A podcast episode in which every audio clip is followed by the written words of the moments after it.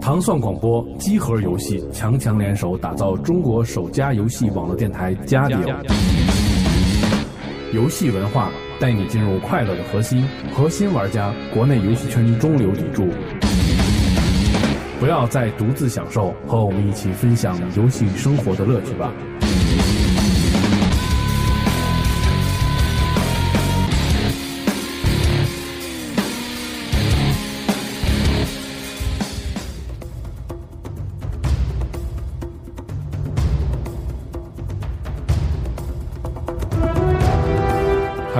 收听《加迪奥》，大家好，我是迪蒙。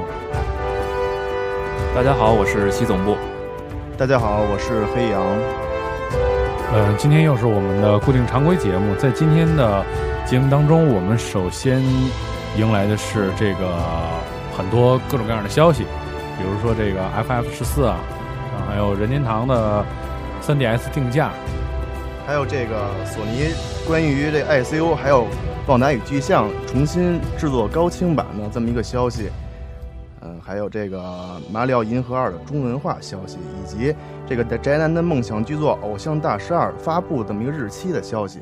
呃，在其他方面呢，我们有掌机《p a l 三多人游戏 demo 公布的这么一个小的消息告诉大家，还有阿兰韦克，呃，相关下载内容，我估计很多玩家也是非常期待了。嗯，所以我们现在先进入我们的第一个环节，叫做新闻综述。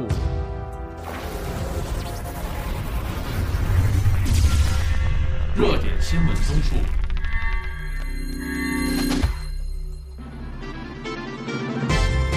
那么好，音乐过后，让我们来看一下第一条的新闻，那就是来自于史克威尔 FF 十四的这条新闻。那么最近从网上看到消息呢，就是 FF 十四的发售日期已经确定了，呃，但是呢，这款发售日期呢，这个游戏应该是 PC 版的，不是 PS 三版的。那 P 这回的。呵呵这回的 P P C 版的 F F 十四呢，呃，欧洲特别版是在九月二十二号发售，那么全球的普通版呢是在九月三十号。值得一提的呢，这回的 F F 十四两个版本，这特殊版呢应该是有一张幕后的花絮，还有一张这个卷轴的地图，应该是还有这个。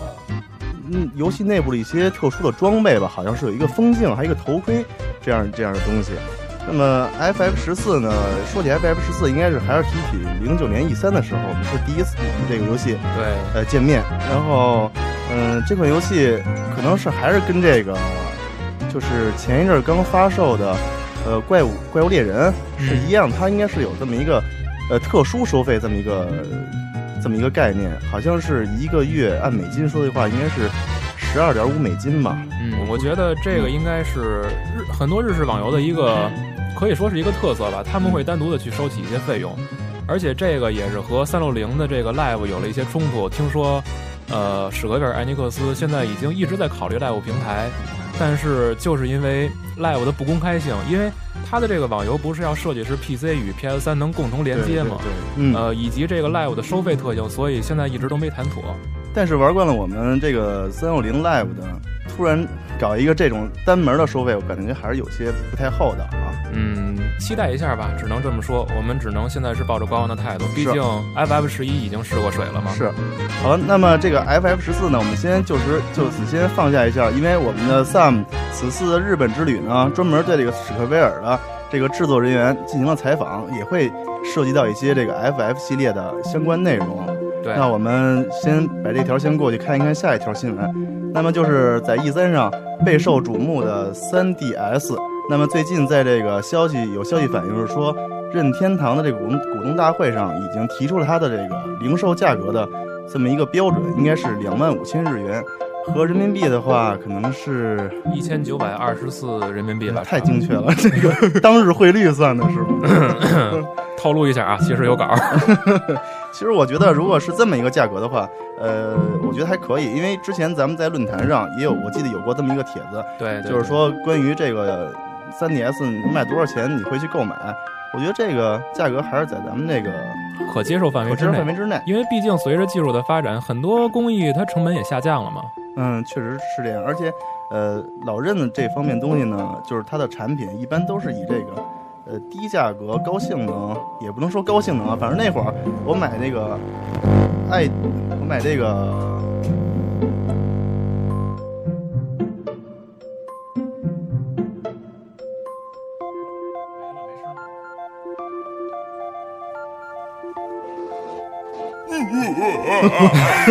刚才出了点小问题，有点小问题。然后他继续说，也说了一个价格啊，因为当初买这个 NDSL 那会儿，觉得那会儿大概是花了一不不说这卡啊，就光机器可能是花了一千六百多块钱。嗯，那么 3DS 呢，又加了 3D 裸眼以及摇杆震动，还有其他的一些比较重要的功能。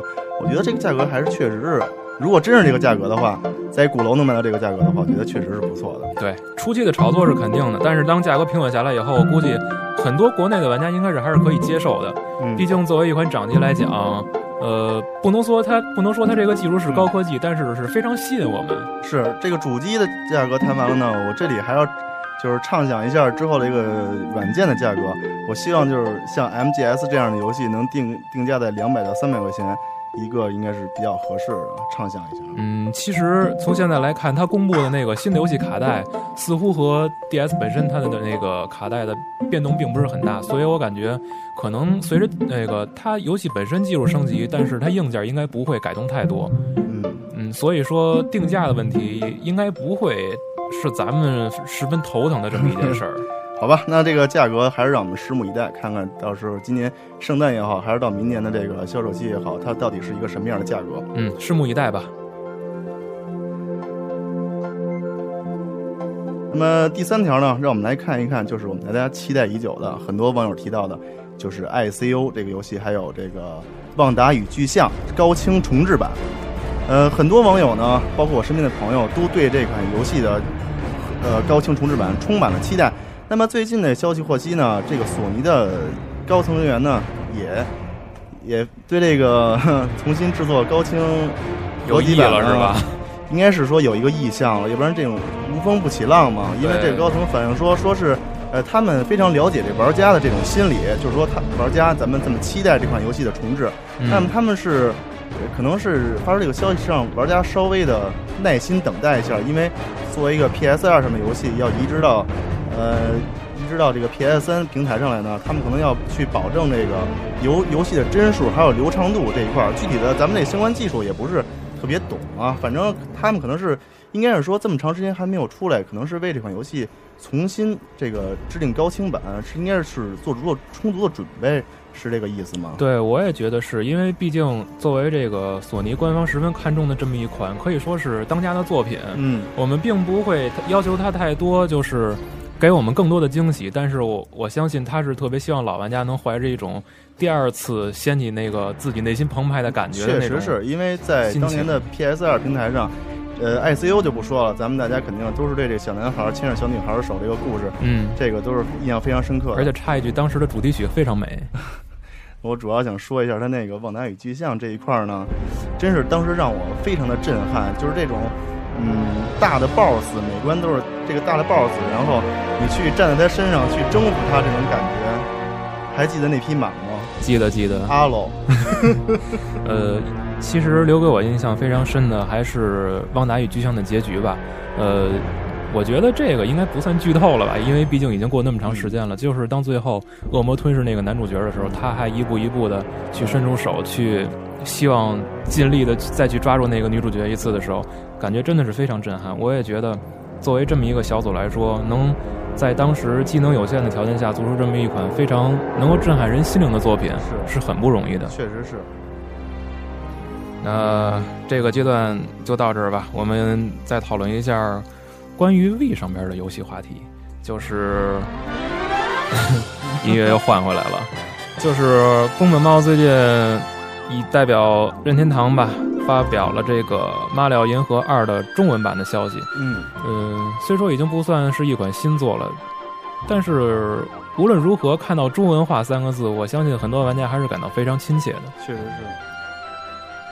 呃，这里还有一点，我觉得是非常怎么说呢？非常狗血的这么一点吧。呃，关于《马里奥银河》这个 logo 的事儿，呃，不知道广大的包括人贩和其他游戏贩在内的时候，有没有注意到？就是，呃呃，黑羊，你注意过吗？就是那个《马里奥银河一》的时候，在它那个大的 logo 上，就是那个 Mario Galaxy 上面有几个星星，但是呢，我不知道是制作组本身的玩命的恶搞，还是只是一些巧合。大家发现那几个星星把那几个字母提取出来以后，是一是一句话，是 “Are you gay？” 啊 特别有意思。然后在二的时候呢，星星的位置变了，大家发现，哎，这不是一句话了。但是又有人把这几个字母的排序倒过来，发现是对第一座的回答是 “Yes, I am。”嗯，反正不管怎么样吧，对于认识的游戏，我还可能是接触的少。自从那 FC 以来呢，这超级玛丽之后，可能接触的还是比较少。但是不管怎么样，中文化所有游戏的中文化消息，对我们玩家都是一个好的消息。对，其实从某种程度上来讲，也是很多海外厂商对我们的一种认可。对，对不能说是完全程度上的吧，起码说对我们这个中文的这么一个市场，也希望有更多的探索。是的。下一个，我们来聊一下啪嗒碰的问题吧。因为在从我个人来讲，我觉得索尼的发布会上似乎给我们真正能一下抓住心灵的游戏并不是很多。呃，大作之外，我觉得 PSP 上最引我关注的就是啪嗒碰。虽然说画面一闪而过，但是当我看到那几个烧饼回来的时候。我也是心里一颤，因为毕竟我十分喜欢这个音乐游戏嘛，呃，所以说现在索尼官方宣布，多人 demo 将会在七月六日通过网络下载的方式为大家提供。呃，喜欢音乐游戏与喜欢这些可爱的 shopping 的玩家，可以随时关注一下 PSN。嗯，那么关于这个啪嗒砰多人连线模模式，这个好像据说也有消息说。说这中间，比如几个人在一块玩这个游戏，好像是有延迟这个问题，是吗？对，这个问题是在二的时候体现出来的。当时我也和好友一起连过，他的问题就是，呃，怎么说呢？你没有办法两个人都不用耳机，而是用 PSP 本身的扩音器去玩这游戏，当时你就会感觉比较凌乱，呃，而且可能对自己的节奏也比较受影响吧。希望这个问题在三的时候能有适当的解决办法。总的来说，其实啪嗒碰这个游戏更多的是在卖创意嘛，所以从一二这么一直走过来的话，只要它能秉承自己的游戏一些特点，还是能够大卖的，我相信。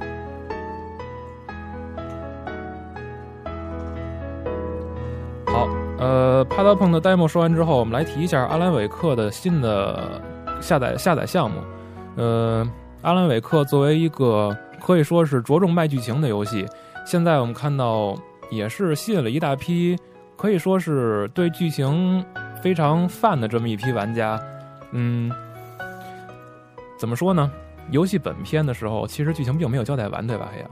嗯，这个关于《Alan Wake》这款游戏呢，呃，可以说我到目前为止没有什么太大发言权。但是因为我只是进行到了第第五章，关于后的还有多少，我可能还不太清楚。剧情只进行了一半。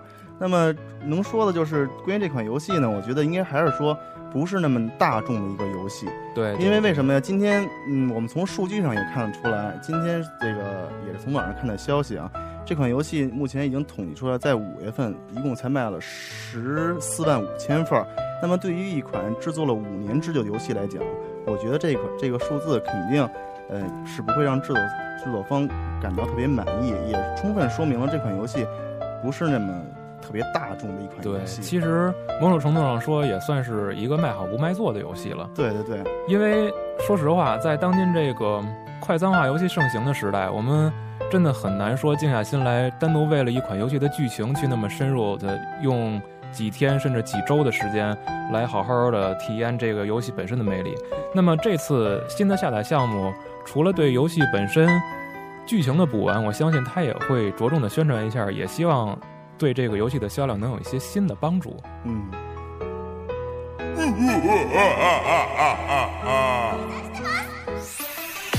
呃，大家听到这个音乐的时候，应该很多宅男的心已经被撩拨起来了。对，那就是，那就是《偶像大师二》现在百代南梦宫已经官方宣布是在二零零一二零一一年春季发售。呃，记得《偶像大师 Live for You》的时候，应该是。最在国内盛行的这么一款游戏，不是因为别的，只是因为它是一个成就神作。呃，花费一下午的时间就能一千分，所以怎么说呢？偶像大师这款游戏能在日本这么盛行，说实话，实在是这里插一句啊，太容易理解。这个你所说的一下午能拿一千分是真的假的？真的，你你动心了是吗 ？Live for you，Live for you。因为偶像大师不是出过几几部作品吗？第一部就是三六零的一，然后 Live for you，还以及 SP 和 DS 上面全都有。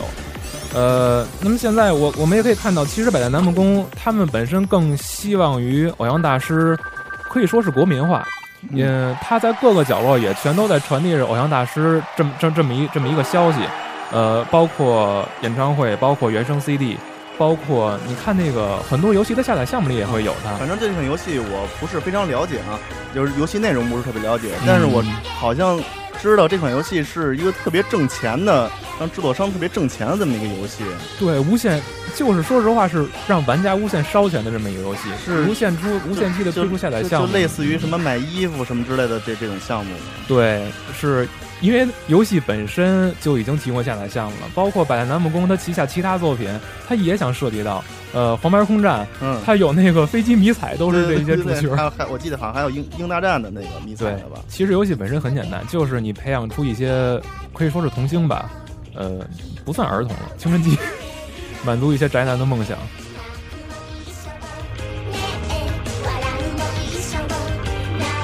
对，那个我们来插一句啊，呃，因为这条消息也是我们最近才得到的，所以我们就算是短小快的说一句，就是关于怪物猎人的问题。怪物猎人前线在三六零平台首周销量已经突破九万了，而且其实首周只是两天的时间。这是不是全是日本本土卖的？对，只是本土的，因为它包括 IP 在内，只是允许本日本本土的玩家来玩，所以这个。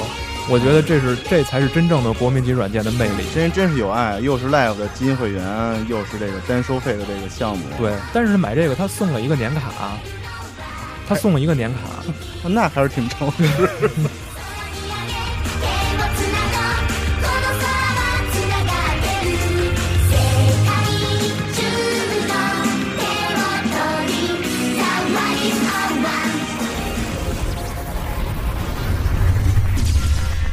近期热门游戏。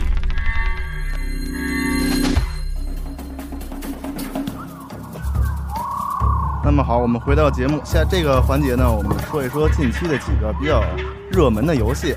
那么不得不提的，咱们第一个游戏呢，就是叫《起点》，也可以叫做《奇异之旅》。这款游戏呢，应该说最早是在零九年的 E 三上好像展示过游戏的画面，然后之后就。无限的延期啊，延期，然后直到最近，然后才这个发布出来。那么我一开始呢，也是对这款游戏没有太太高的重视，但是后来才了解到这款游戏也是由 Activation 这个出品的吧，还是由这个 Resident Software 制作的。也就是，那么这个公司以前是应该做过《重返德军总部》，还有《金刚狼》，也是也这个也也是这个公司做的吧？这个小组是还是这个公司？就是那个乌鸦的那个头像的那个哦，叫 Raven Softball。对，然后这款游戏呢，我在视频里头，就是咱们视频栏目里头，可以杨陪你看游戏，跟 大家简要的进行了一个介绍。那么第一感觉就是这款游戏像极了 Bear Shock，就是这个无论是画面的风格，还是一些道具物品的这个设计，都是像极了 Bear Shock 以及射击的感觉。那么敌人人设的感觉就是非常像。他们以前的这个重返德军总部，这种这这种风格。那么总体的游戏呢，就是类型就是超现实主义的这种射击游戏。那么应该是故事总体讲的就是一个，嗯，应该是美苏冷战时期的那么那么一个那么一段时间的故事吧。然后一个美国大兵，故事比较老套，其实就是美美国大兵在执行任务时候从飞机上掉下来，掉到一个岛上。然后里头穿插了一些穿越的过程，什么回到历史以前呀，然后 反正比较穿越。现在流行这个 剧情比较乱。当然了，我们我在视频里介绍的可能是游戏的前期部分。那么后来呢，我有些朋友提醒我说，可以让你往后再玩一玩，真正的精髓还是在后面。那么我就听大家的往后玩一玩。果果不其然，因为在后面呢，这个不但是人主人公不但是有枪械射击这些攻击的手法，最重要的是他有一种。呃，特殊能力的攻击就类似于，我不知道大家以前玩过没玩过一款叫 Shift 那款游戏，哦，沸点吧，那个就是可以让时间倒流的，就是控我知道控制时间。主角是不是没有脸？嗯，这个就是脸是一个外形那啊个？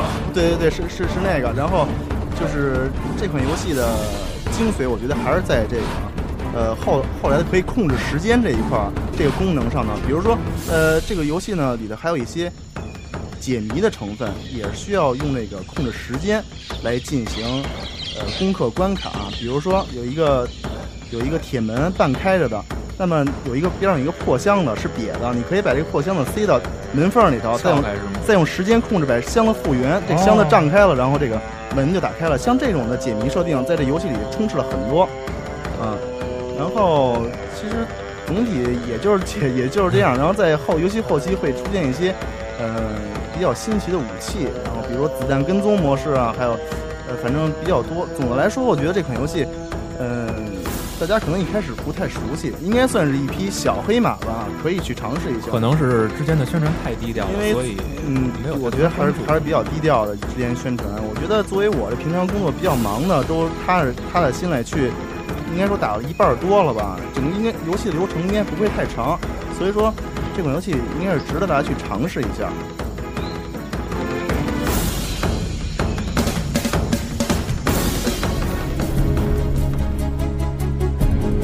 第二个游戏呢，哼，咱们说一说九十久九久违了的啊，这个续作，一款大作的续作就是《九十九页二》。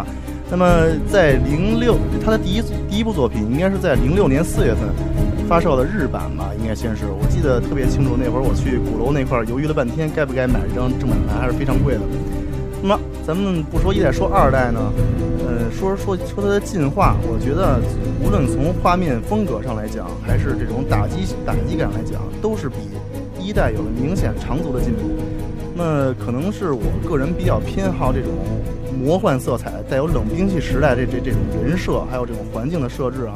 因为一代那会儿是特别的比较鲜艳的，比较卡我我自个儿觉得比较卡通的偏偏韩系那那种的。哦，是吧？然后这一代我自个儿感觉有点有点这个人物设定，还有整体的风格有点偏欧系那种，是不是有点半黑暗的那种感哎，觉？对对对对对，然后就有点那个魔界的那种感觉，就那种设定，黑乎乎的，比较比较阴暗的那那种。听说画面比较绚丽，尤其是在 BOSS 战的时候。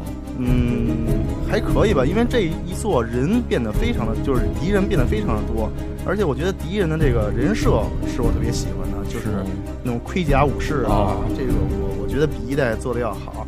那么说起手感呢，刚才说了画面，现在说手感，手感呢，一代的打击感是大家批评的一个重点。那么二代，我觉得应该是吸，虽然是不同的制作公司，这是制作小组啊，但是我相信它肯定是吸取了一代这个经验教训，在这个打击手感上，我觉得是进步很大。虽然说没有忍龙那种刀刀入肉的感觉吧，但是，嗯，也有一种就是拿着武器去真刀真枪干的感觉，不像一代那种，当然也不像一代那种特别割草的感觉。当然了，总体来说，这种游戏还是割草。其实这游戏我也玩了，我觉得可能还是关于制作组这个制作经验并不是很很足的原因，嗯所以在有些方面它处理的并不是很妥当，比如嗯，震动就是一大问题，对这个震动，我估计他们可能不是因为意吧？可能不是因为怕手柄费电这么一个缘故啊，因为它只有在挨打的时候才会出现震动。那么在这一二代里头呢，好像增加了一些解谜的成分，嗯，但是不是那种深度解谜，就是大家一看就能明白那种的。对，算是其实就是给游戏换缓一个节，换那个呃放缓放缓个节奏，放放一扎那个感觉。当然，BOSS 这一代的 BOSS 呢，呃，我可能玩的时候刚碰到两个，总体感觉是有一种新意，但是说跟其他的那种 ACT 游戏那，比如忍龙的之类那种 BOSS 那种魄力，我觉得是没法比的。对，因为它毕竟算是一个噱头，我说也不算是噱头，就是增加了一个新项目。对好像一代也有 BOSS，但是没有二代这么有魄力，是吧？对这么这么稍微的有魄力一点啊。嗯，其实作为一款，其实真的是一款无双类游戏来讲，最近如果呃自时间上面有富裕的话，可以拿来休闲一下。是炎热的夏季，如果真是觉得挺无聊的，可以去割一下草。总体来说，这款游戏呢，应该说还是不错。但是在音乐这方面呢，很多玩玩家也提出了意见，就是这款游戏的音乐确实没有什么特色，而且在人物这个主人公的设定上呢，除了女主角那个那那女孩叫叫渣子啊，渣子 好像是叫渣，除了她以外，我觉得其他的确实没有什么特点。是那个衣服上带飘带的那个？呃，不是不是，就是使长弩的那个哦，那那个女孩，我觉得还是也印象比较深刻。其他的确实没有什么太太深的印象。还有我想说一点，是不是这代取消了 CG 啊？因为在一代的时候，当时。真的是作为三六零机能的一种炫耀，它当时就是放了一段 CG 嘛，当时很多玩家也是对被被这段 CG 所震撼了。嗯，好像在二代的时候，我们看很多剧情都是其实也算的过算的，对，有但是也好像也有 CG，比如比如这个第一关第一关过了之后，好像就是有一段有一段 CG。哎，这些也都是小问题了。我们来说一说另外的两个游戏吧，我觉得。炎炎夏日吧，很多玩家也希望在街机厅来度过，因为毕竟那里边也很有 也有那种很强烈的游戏氛围。呃，街机厅我们不得不提一些格斗游戏，是吧，海洋？嗯嗯，这个可以说是从小走到大，我们现在国内的街机也算是发了第二春了。呃，提一下《苍蝇末世录》CS，呃，很多。可以说是刚刚接触格斗游戏类的玩格斗类游戏的玩家，应该对这个名字并不是很熟悉。因为呃，给大家介绍一下，它是那个 ARC System 这个小组继《罪恶装备 XX》之后做的另一款游戏。之前已经有正片登陆过家用机了。那么现在作为一款可以说是半续作的游戏，它将在几天之后再次登陆高清平台。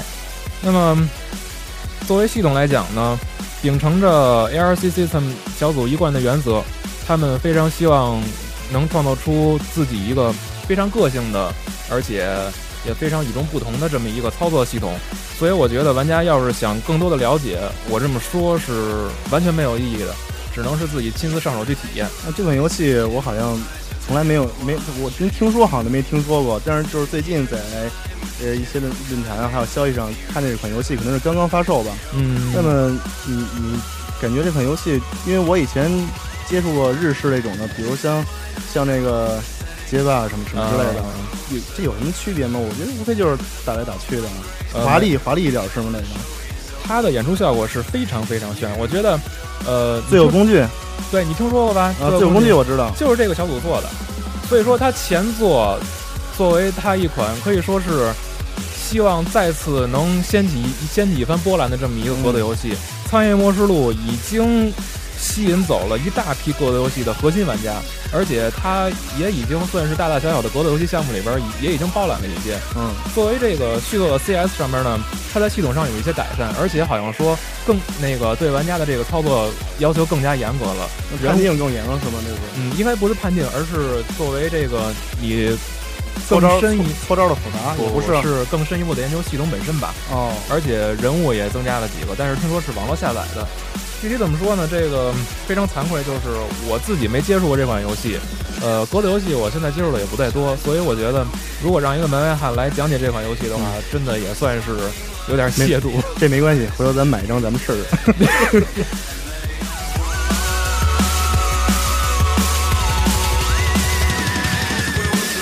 好，那接下来我们来说一款最近不得不提的，也算是引起了很多口水战的游戏吧。这样，《除暴战警二》，你先说吧。那么我要说这款游戏肯定是代表反方的这个立立场啊，就是反反对这款游戏的立场。两个字：渣渣。两个字：渣。其实怎么说呢？其实呃，在视频里头也已经提过了，之前对这款游戏呃。在发售之呃发售之前呢是非常期待的，尤其是看过 E 三上那个那款演示演示的那款非常激烈哈，对画面啊非常激烈，然后再加上本身人主人公的人设也是非常的漂亮，动作非常的火爆。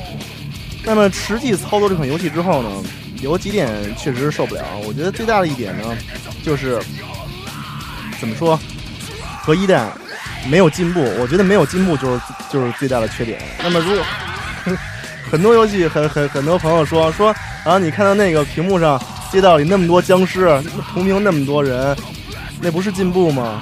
你看看那个游戏画面，这个更更加的细致了，这不是进步吗？我觉得其实这作为一个非常喜欢一代的玩家来讲，我觉得这些是不不够的。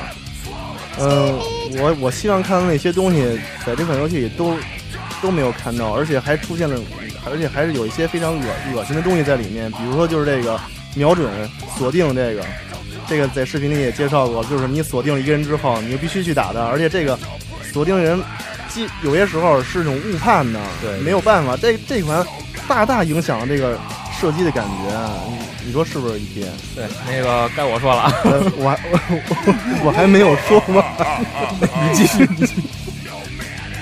还有一个啊就是就是这款游戏，我觉得太耗费时间了。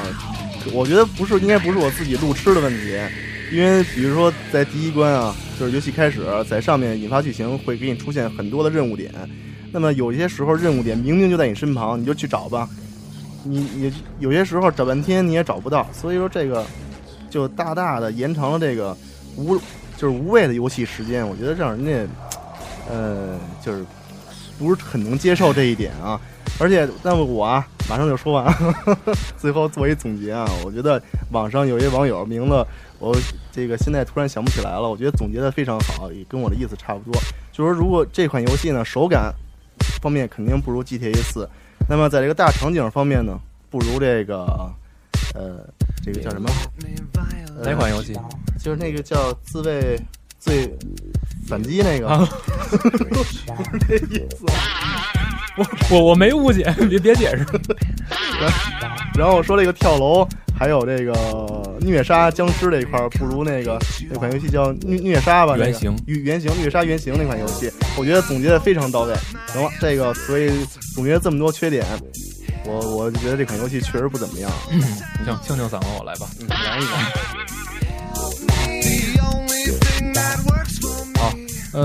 我认为《出包战警二》作为一款续作来说，其实我觉得现在来说，被很多玩家喷，首要原因就是因为它的第一作实在是太老了，零七年二月就发售的这么一款游戏，当时很多玩家，呃，怎么说呢？我觉得《出包战警》在高端平台上可以算是可以算是一个先锋类的游戏了，因为在当时来说，我们在高端平台上真的是可以说几乎没见过这种沙盘式的，没错，像这种确实是当时第一次见 GTA 很很很新奇那会儿。对对对，当时没有这种 GTA 类的沙盘式开放开放剧情的游戏，也不算开放剧情。更重要的那会儿是全中文的游戏。对啊，我们当时真的是也也是很期待嘛，而且最后他还送了这个《黑洛三》的 beta demo。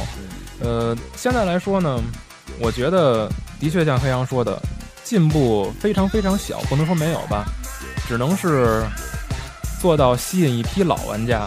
可能很多新很很多新玩家对这个游戏没什么好感是可以理解的，也有很多人说啊，它是不是集合了这个 Infamous 以及这个就是恶名昭著，还有、嗯还有集合了 GTA 呀、嗯还集合了虐杀原型，嗯各个游戏的类型，最后弄了一个大杂烩。其实怎么说呢，《除魔战警二》的特色就是它本身的这几个超能力的升级。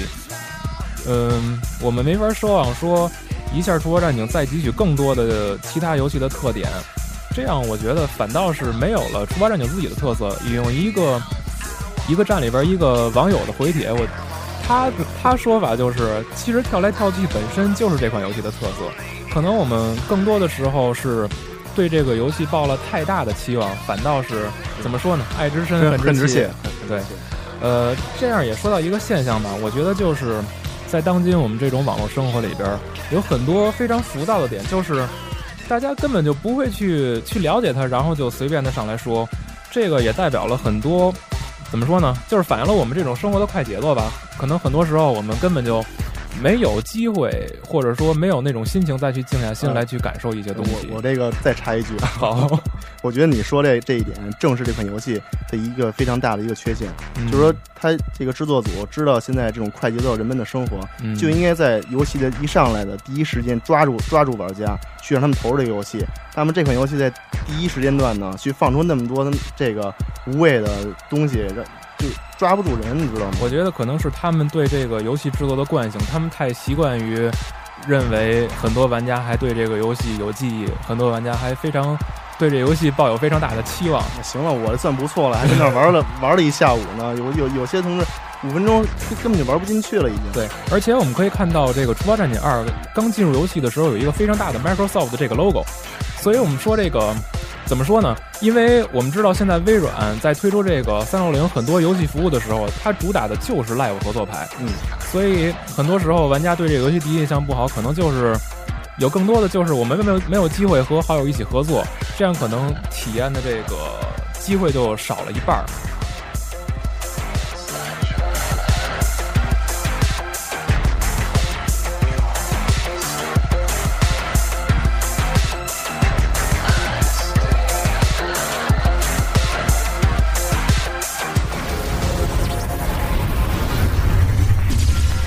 专题讨论。好了，嗯，回到我们这一期的专题讨论。这期这一期我们来说一下关于模拟驾驶游戏的这个专题吧。还还得加一个射射击，对 其实总的来说就是驾驶加战斗，对吧？对对对，就是这么个意思。来，黑羊先说一下你心中最钟情的游戏吧。中比较钟情的游戏呢，我觉得应该就是说是 AC 四，也就是装甲核心四，那么就是 From Software 这款公司开发的这款游戏，相信大家也都非常熟悉啊。这个我好像是说实话，我对这款游戏接触的时间并不是很长，应该就是从四代开始接触的，因为之前这款游戏应该在嗯九七年好像是九七年在 P PS 上发售过，然后在 PS 二上好像。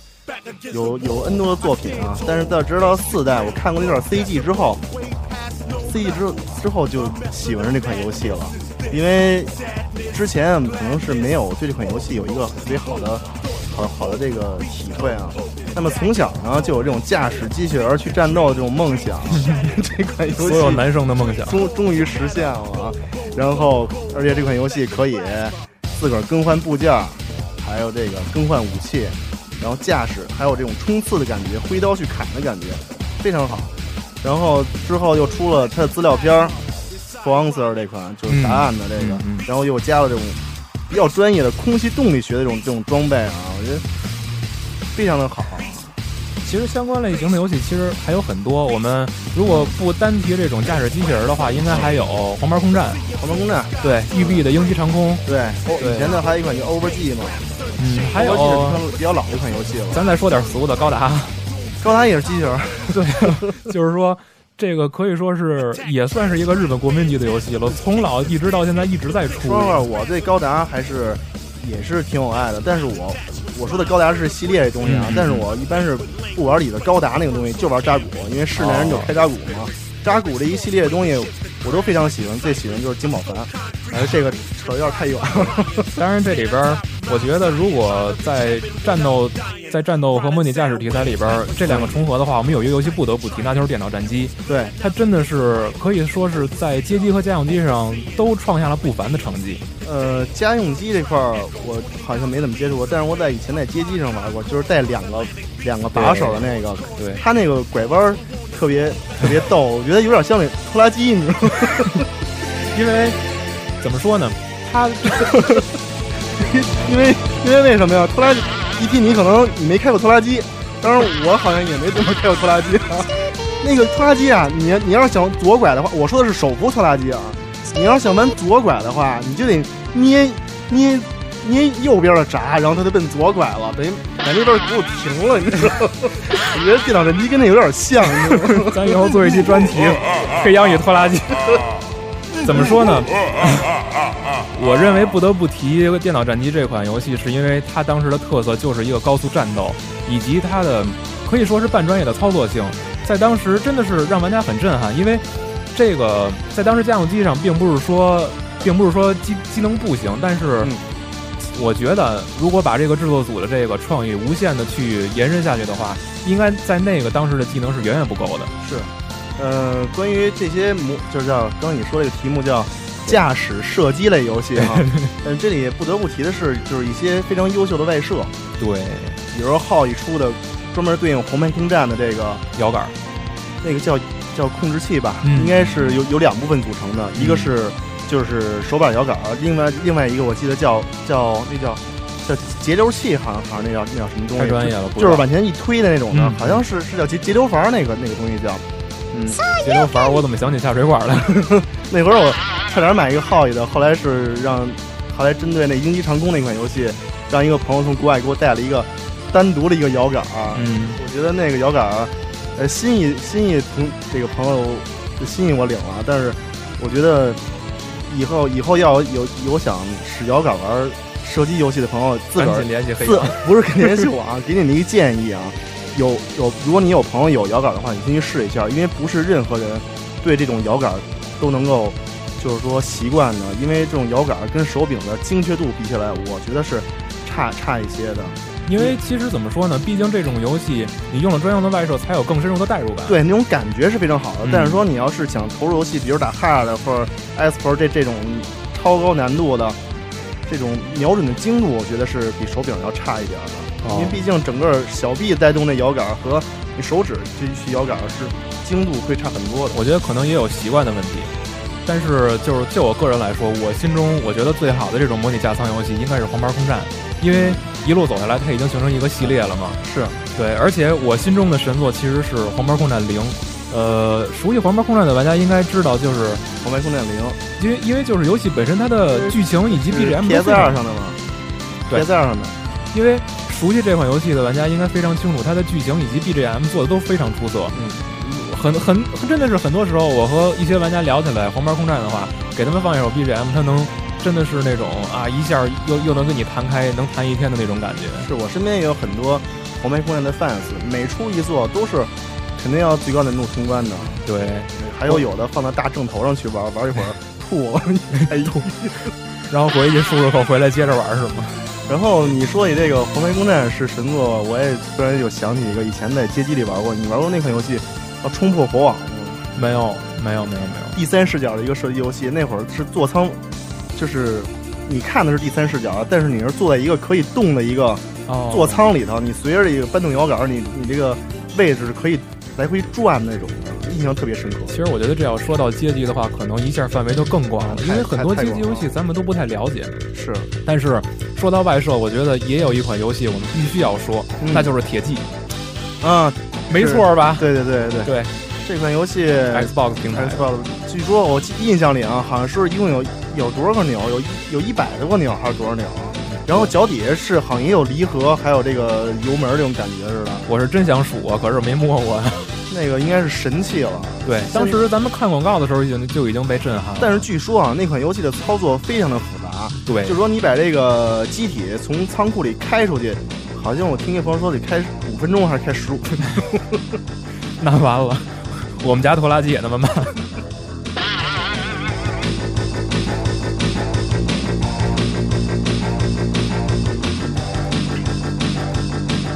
那个，既然提到了这个模拟驾驶游戏，我觉得 算是半恶搞一下吧。我觉得这类游戏的始祖就应该可以提到 FC 的坦克大战了吧？这个就是这音乐，我听了以后心里头，哎，再来一遍，真是怀念这款游戏，因为从小嘛，在 FC 平台上那会儿，一开始游戏是比较匮乏的，像这种游戏一玩，恨不得能玩很长很长时间，一个游戏玩一天。当然，这款游戏也有很多非常经典的设计，比如说就可以自个儿的去造图，对，没错。嗯，我觉得后来去玩星际那种感觉，跟那个 你说这坦克大战是不是星际的鼻祖？这一下，这一下说的就太远了。其实，我觉得坦克大战给我们儿时留下的回忆实在是太多太多了。可能如果让真正真正的一路玩游戏下来的两个人坐在这儿谈一天坦克大战，可能也有的聊。给我留下印象最深刻的，可能也不是什么好记忆吧，就是因为坦克大战，我玩 FC 烧坏了两个变压器。那那你玩的时间够长的，一看就是。哎，真的是实在当时实在是太喜欢这款游戏了，因为既可以合作，又有那种关于各个各个关卡地图的那些点儿的策略性，实在不行无聊了，你还可以自己造图嘛。我觉得这个怎么说呢，就是尽可能的把你这个游戏时间延长到了极致。而且那会儿游戏厂商也把这个是国内的游戏厂商哈，也把这个游戏运用到了极致，对，出了这个几百合一，然后全是意大利坦克，对，然后阿根廷坦克，什么坦克一九零零，英格兰坦克 啊，这些全是回家的球队。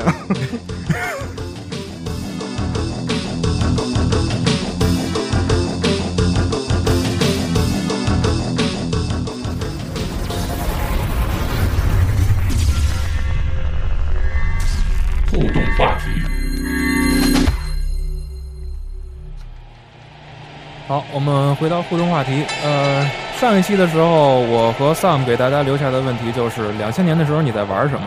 可能这一下也激起了很多这个玩家怀念怀念当初那种游戏时光的热情，也看到大家的这个回帖也很踊跃。其中叶万薛提到，两千年暑假高中毕业了，点儿点儿点儿点点失恋了，点点儿点儿点点儿。后来入手了 DC，除了耳熟能详的神作外，记得那年暑假玩的最多的是出租英雄。他说的是不是呃就是风滴吧？我就是疯狂出租车吧？DC 上的吗？对啊，世嘉很恶搞。他说嘛，世嘉很恶搞的一款游戏，应该就是疯狂出租车。在这这个回帖之后，也有很多也有很多其他的玩家提到了这个，因为当时这款游戏给大家留下的印象实在是太深了。呃，确实这款游戏非常优秀，但是我还有对这款游戏有一个特别深刻的就是印象，就是那会儿贴图老跟不上，啊，这倒有，好，好像有的时候是有这问题。就是问题，你开始开始贴图跟不上。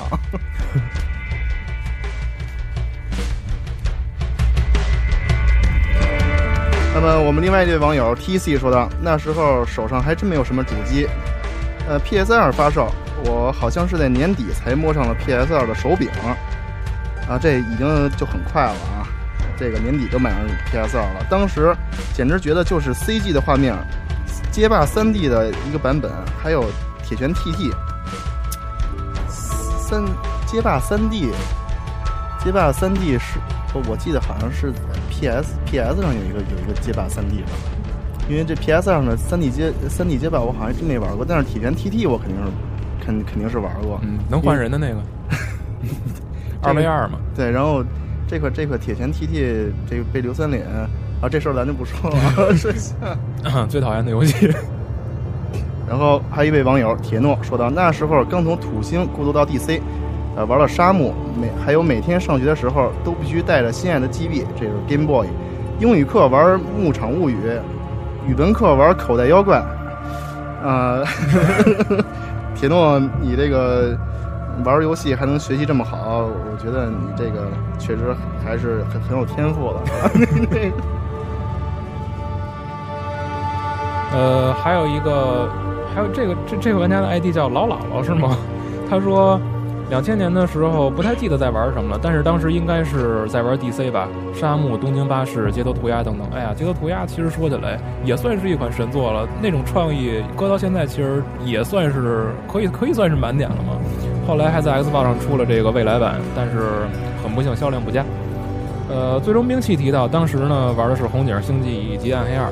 实际上只有暗黑二玩的稍微多一点。当时在家最常玩的是《神奇传说二：时空标时空倒标》，一个短小精悍的 SRPG，一遍又一遍反复不停的玩。呃，贝克汉姆他说，两千年的时候还是初二，当时做了一次手术，好朋友送了我一台 GBP 啊，GB Pocket 就是那个小号的 GB 对吧？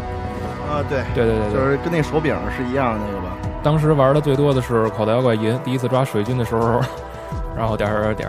哎，口袋妖怪说起来，现在这个又要公布新作了，叫黑白，黑白黑白，是是黑白色的吗？怪物是黑白色的。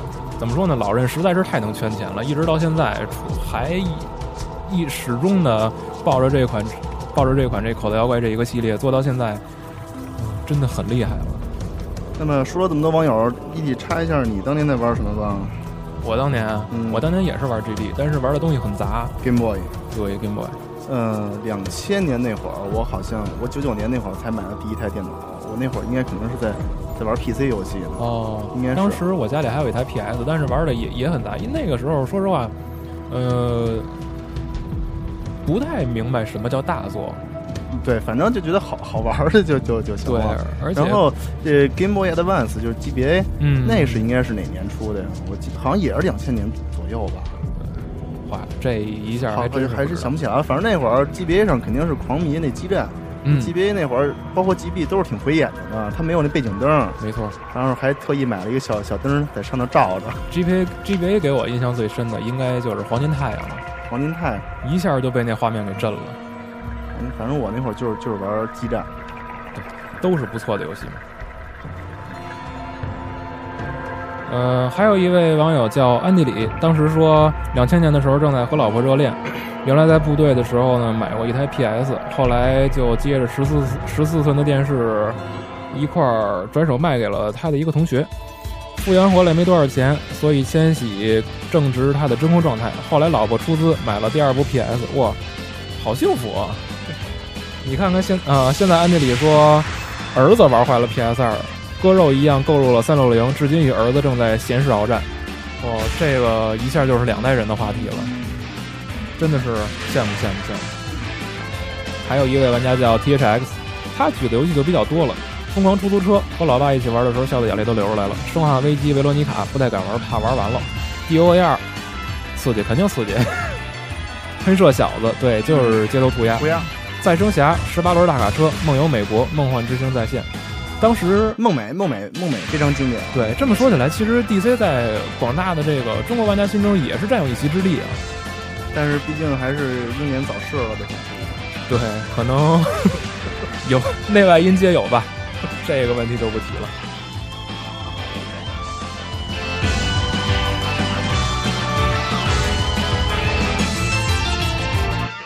好了，我们来谈一谈最近的生活吧。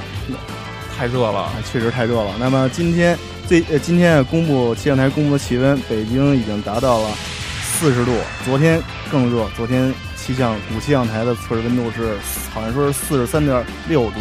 那么地表温度达到六十八度，对，这个夏季确实是过于的炎热了，真的是都有点晒傻了的感觉。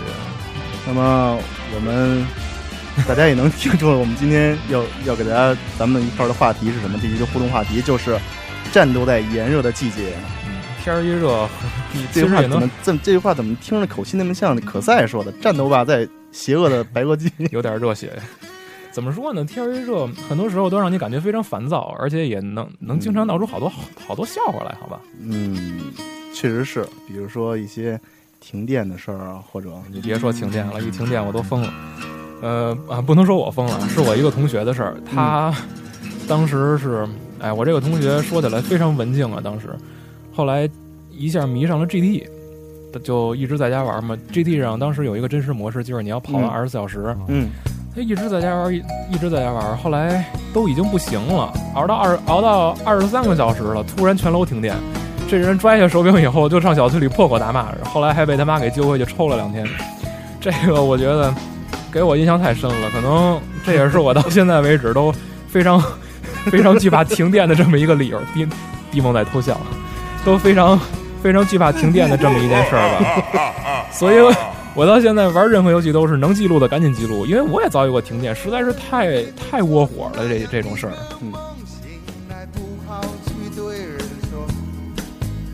那么在这炎热的夏季呢，像 E.T. 所说的这样的有趣的经典的故事，肯定是各种各样、什么类型的全都有。那么在这里呢，呃，我就不说不说这种故事了，这种大家有什么好的故事呢？来到这个。话题里头畅所欲言，一块儿互相交流一下，跟大家分享一下呗。对，那么最节目的最后呢，这个看着炎炎的夏日啊，呃，希望大家在玩游戏的同时呢，一定要注意保养好自己的机器。嗯，那么该开空调的开空调，不要怕停电啊。现在电路都没什么问题。那么在保养好机器的同时呢，更加注意的是保护好自己的身体。现在。中暑的也非常多，尽量呢不要出门啊，出门也要坐乘坐这个空调的出出租车或者 bus，啊，保养好自己身体才能更好去投入游戏。对，其实这种热的季节，我觉得反倒是很很很多玩家是对他们来说应该是更更更适合在家玩游戏吧，因为有更充足的理由不出去了嘛，没错吧？没错，这是一个非常好的理由。对，既然天气这么热，大家这么烦躁，有的时候也难免出一些问题，比如，呃，包括最近在世界杯上，我们也可以看到有很多在网上争起一些矛盾什么的。其实，我觉得大家做这个加丢这个栏目，正是给大家培养一种非常闲适的心境吧。有的时候我们会发现，没事听听广播，也没必要说非要特意的。忙还要忙里抽闲过来听来，对，在上下班、上下学的路上，把这个家就拷进自己的 MP 三，拷进自己的手机，在路上听一听，就像有几个老朋友和大家一起聊一些故事一样。对，呃，说一些自己心里话。其实我们会发觉，快乐就是这么简单。